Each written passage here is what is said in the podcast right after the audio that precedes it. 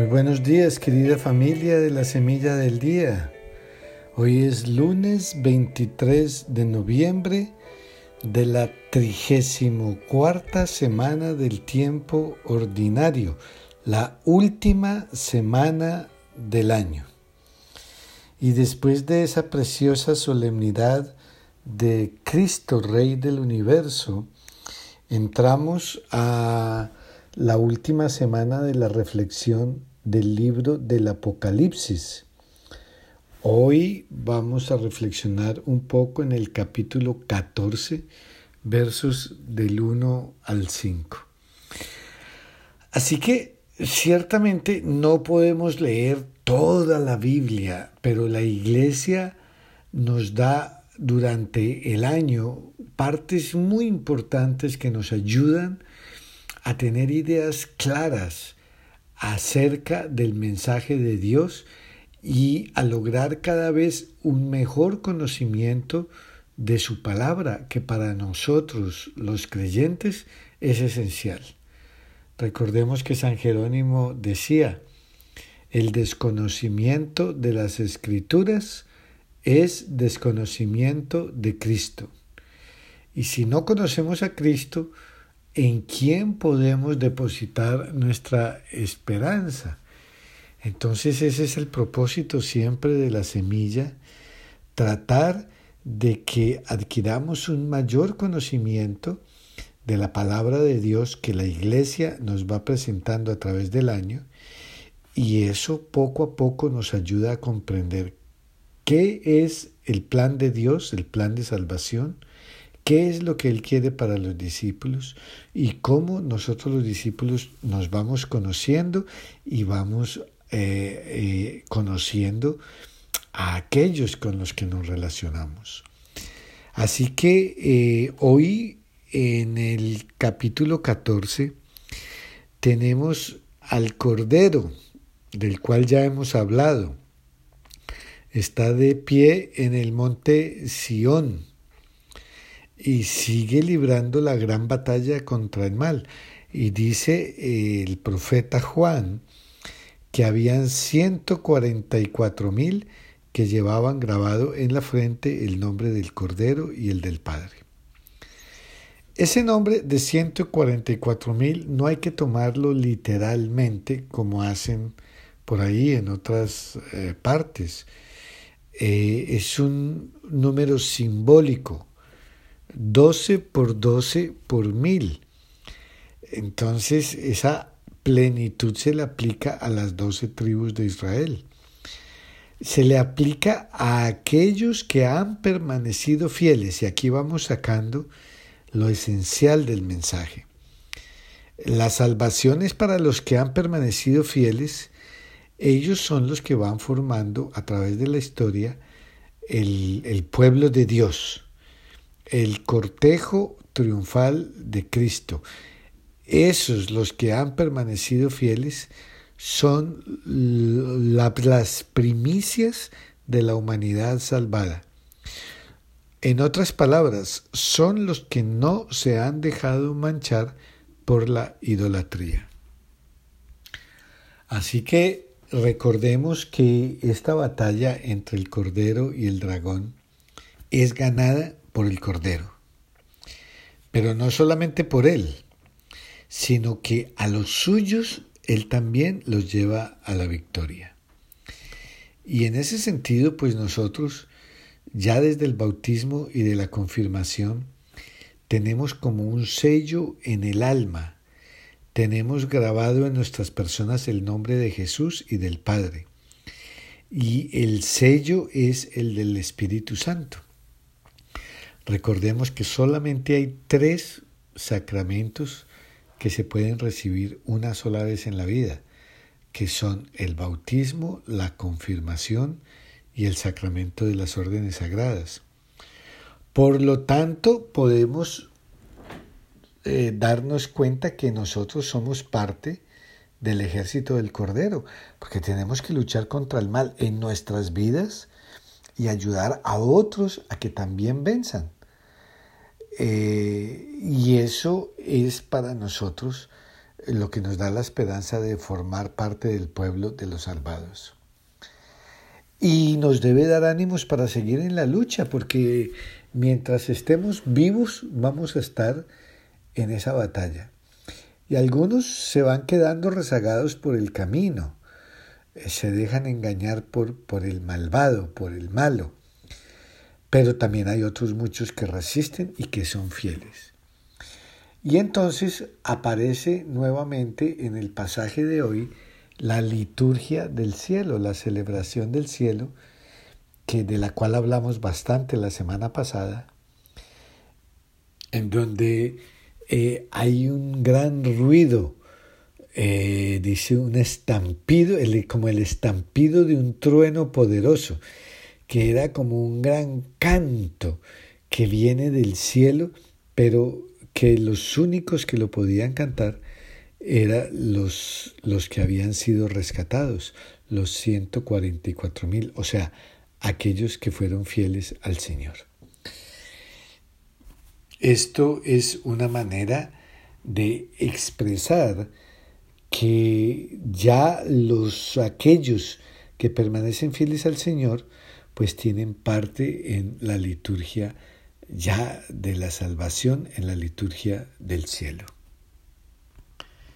¿Y qué tiene que ver eso con nosotros? Bueno, mucho. Nosotros en la Eucaristía recordemos que eh, estamos uniéndonos con la iglesia del cielo. Y no somos solamente nosotros aquí, recordemos que nosotros estamos aquí de paso. Eh, y un día tenemos que llegar a la iglesia del cielo, confiando en Dios, confiamos en Dios. Entonces cuando nosotros, por ejemplo, eh, cantamos el Gloria o cuando cantamos el Santo, Santo, en honor de, del Dios Trino, nos estamos ya sintonizando con otro coro que canta lo mismo, pero con voces más convencidas porque ellos ya triunfaron, que son la comunidad de los ángeles, de los eh, santos, de todos aquellos que ya participan de la gloria del vencedor de la muerte, que es el Cordero. De esa comunidad que nosotros en nuestro corazón tenemos un deseo inmenso de un día pertenecer. Yo creo que nos tenemos que ayudar con eso. Hay que tener ese deseo.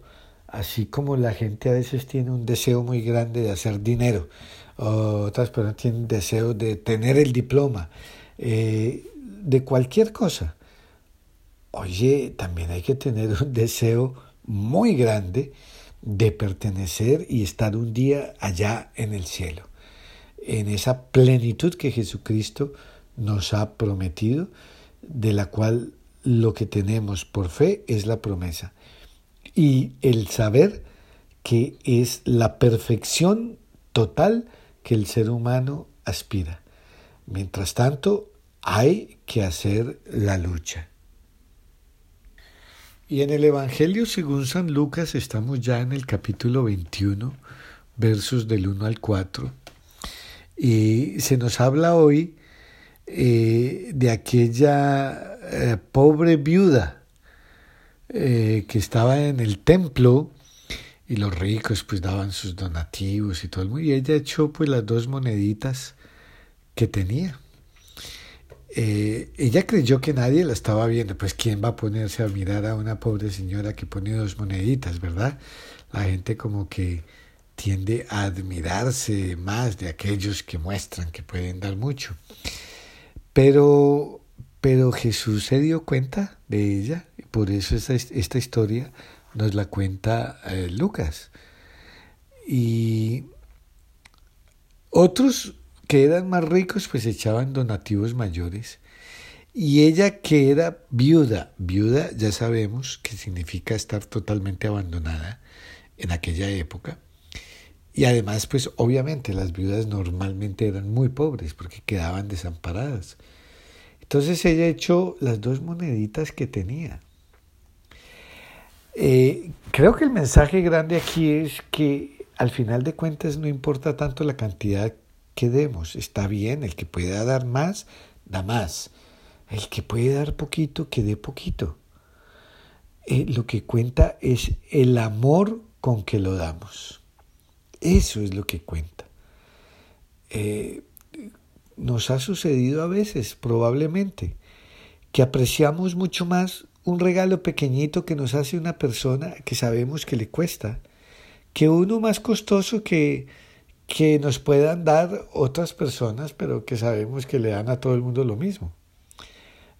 ¿Dónde está la diferencia? La actitud con la cual se da aquello que se nos da.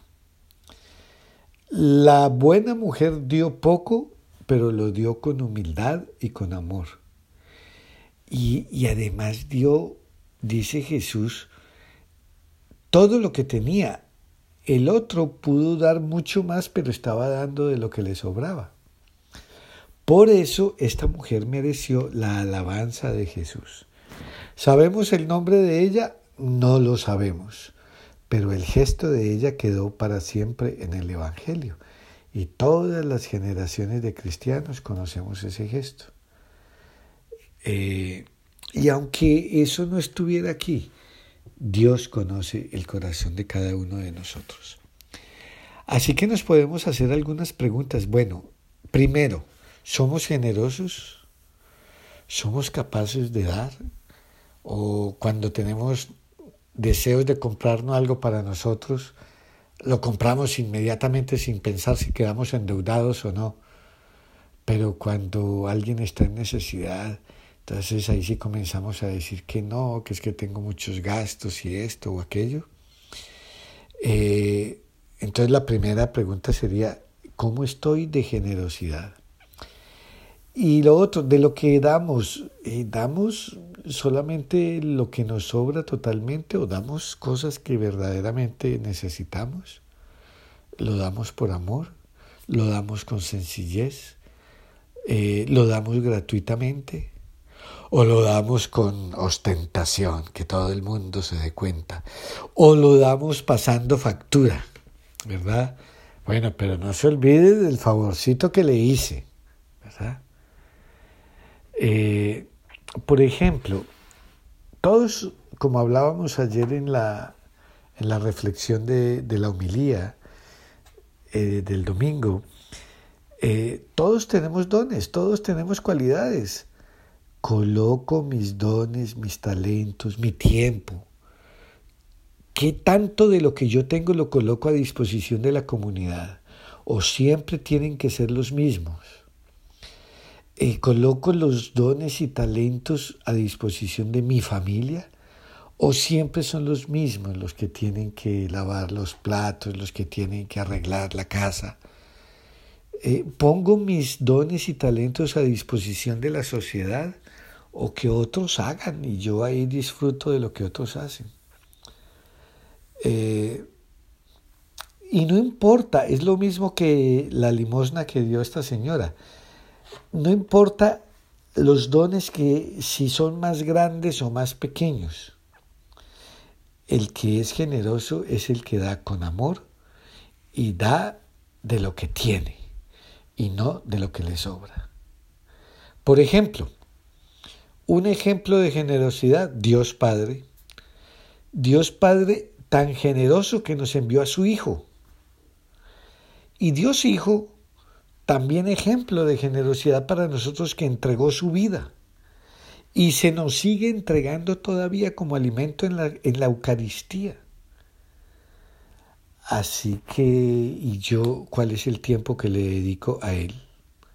Saco algunos minutos para meditar su palabra, que además no es para hacerle un favor a Él, sino para hacerme el favor yo, para recibir la palabra de Él. ¿Qué tanto tiempo estoy dedicando el día a la oración? Voy a misa todos los domingos como un compromiso que tengo que no puedo faltar o solo de vez en cuando cuando no me da pereza. Voy de vez en cuando a misa, la Eucaristía entre semana eh, o la veo por los medios de comunicación porque quiero entrar en el ritmo de la palabra de Dios. O solamente cuando estoy en momentos de crisis me animo a, a leer un pasaje de la Biblia a ver si leyendo eso se me quita el problema. No, No, no, no, no estamos para actuar de esa manera, ¿verdad? Eh, por eso, para nosotros los cristianos, al final de la jornada hay unos momentos que son de sabiduría. Hacer un examen de conciencia todos los días. Viví con generosidad, viví con amor el día de hoy. Estoy contento, me siento satisfecho de la manera que viví el día de hoy. Fui honesto, fui transparente en mis relaciones. Ayudé al que pude ayudar. O, se me fue otro día pensando solamente en mí. Así que eh, lo que he hecho, lo he hecho para que otros se den cuenta o lo he hecho eh, eh, por amor. Porque cuando damos, cuando servimos, cuando entregamos con amor, puede que otras personas no se den cuenta ni lo aplaudan, pero al final de cuentas, ¿qué importancia tiene eso? Lo que importa es que el Señor lo ha visto y seguramente ha sonreído y seguramente nos está inscribiendo en el libro de la vida para siempre.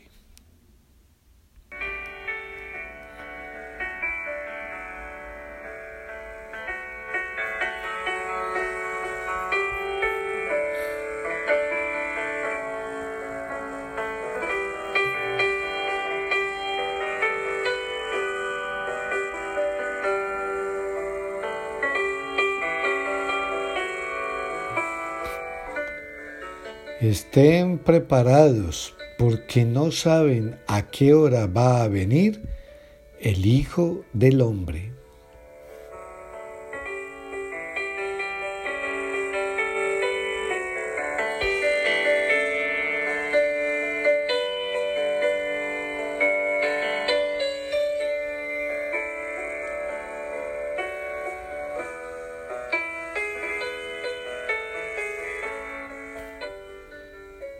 Que el Dios de amor y misericordia te bendiga en el nombre del Padre, del Hijo y del Espíritu Santo. Amén.